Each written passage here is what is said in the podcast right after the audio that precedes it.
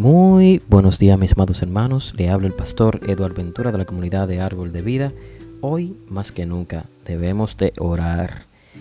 Hoy vengo yo delante de ustedes con un corazón despastado acerca de lo que está pasando en nuestra gran nación, los Estados Unidos de América. Aquí lo que hemos vivido durante muchos tiempos sobre la tierra, no hemos visto estos tiempos tan peligrosos y que nos desanima. Nunca he recordado tiempos similares, donde hay más de 40 millones de personas sin empleos. Debemos de sumarle a esto los estragos que está haciendo el coronavirus que se está esparciendo por toda esta gran nación y alrededor del mundo donde vemos más de 180 mil personas que han fallecido acerca de esta grave enfermedad y 2 millones que están luchando con esta grave virus. Y ahora, ¿qué es? Vemos un país dividido como nunca antes desde una guerra civil. Ahora un brote de violencia en las ciudades, saqueando, destruyendo por doquier sin respeto a las autoridades. No hay quien pueda detener esta ola. Pero todo fue a causa de que un hombre de color negro llamado George Floyd, él estaba muriendo y decía, no puedo respirar. Y mientras que muchas gentes estaban parados y mirando, esto levantó una ola de violencia y saqueos por todas partes que ha sido infligido sobre personas que nada tuvieron que ver con esta muerte. Estamos viviendo en tiempos difíciles, mis amados hermanos, tiempos que amerita que más que nunca levantemos nuestra oración a favor de esta nación, porque los tiroteos, esta ola de saqueos, esta ola de vandalismo, está infligiendo a las personas que indirectamente no tienen nada que ver, pero debemos de orar por nuestro país. Este es el momento.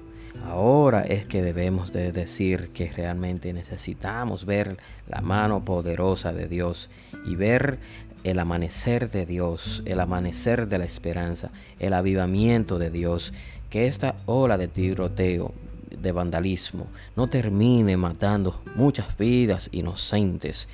Aleluya. Debemos levantarnos como sociedad, debemos levantarnos como cristianos, debemos de levantar nuestras oraciones y que Dios traiga restauración, cambio a América, a esta gran nación. Oramos por los gobernantes, oramos por los que están en eminencia, oramos por los que defienden y protegen la libertad de expresión de este país. Oramos para que el amanecer de Dios brille como nunca antes y que Dios pueda restaurar nuestra sociedad. Pero así es, mis amados hermanos. Pero antes de orar, la palabra de Dios nos dice claramente que debemos de orar. Y, y es así donde nos dice en primera de Timoteo 2, 1, 3, exhorto ante todo a que se hagan rogativas, oraciones, peticiones y acciones de gracia por todos los hombres, por los reyes y por todos los que están en eminencia, para que vivamos en paz y reposadamente en toda piedad y honestidad, porque esto es bueno y agradable delante de Dios nuestro Salvador. A Dios le place, le agrada que un pueblo ore a favor de su nación. La palabra de Dios nos dice en Jeremías 29:7 y procurad la paz de la ciudad la cual os hice transportar. Ruega por ella a Jehová, porque en su paz ustedes tendrán, tendrán paz. Por la paz de la ciudad, nosotros podremos vivir en paz. Entonces, Números 21.7 también nos dice, entonces el pueblo vino a Moisés y dijo, hemos pecado por haber hablado contra Jehová, contra ti, ruega a Jehová que quite de nosotros estas serpientes. Y Moisés oró por el pueblo. Ahí vemos personas que se han dedicado a orar. Moisés era uno que se dedicaba a orar a favor de Dios y a favor del pueblo.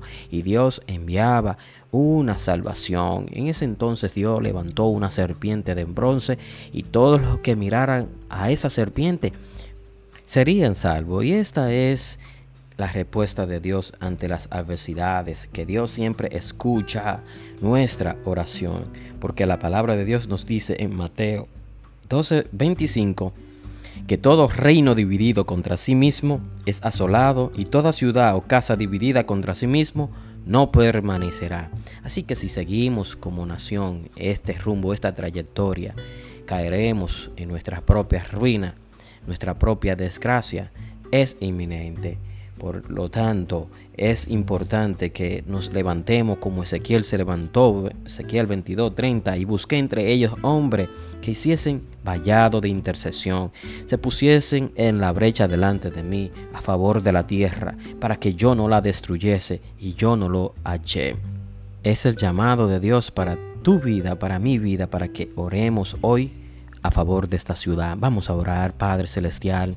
Te pedimos por esta ciudad, te pedimos por América, nuestra gran nación. Te pedimos que tú te glorifique, tu reino se establezca en nuestras vidas, en los hogares, Señor, en el nombre de Jesús.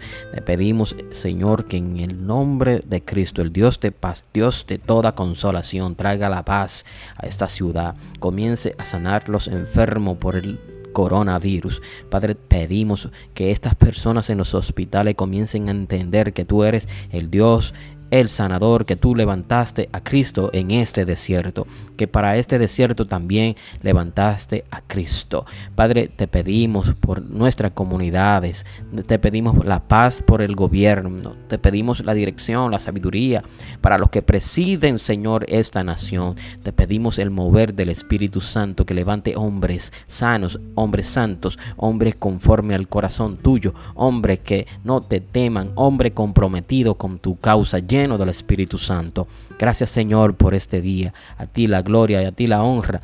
Y esta es nuestra oración a favor de esta ciudad. Que tú seas glorificado, que tu reino venga y se manifieste, que traiga paz orden se restablezca, Dios mío, la autoridad y el señorío de Cristo a favor de esta tierra. Padre, eso lo pedimos de corazón en el nombre de Jesús. Amén. Mis amados hermanos, continúa tu oración durante el día, durante estos tiempos, porque la verdad que Dios está buscando hombre que levante vallado a favor de esta nación. Muchas bendiciones. Que pase tú muy buenos días.